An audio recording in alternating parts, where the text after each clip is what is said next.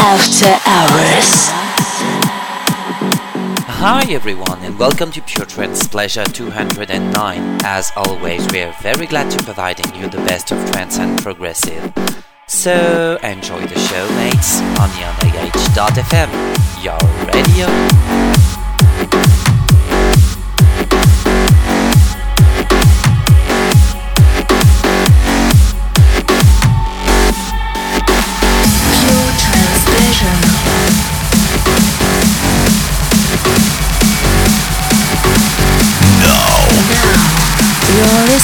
Pure Trance Pleasure. by Crypta and Sela.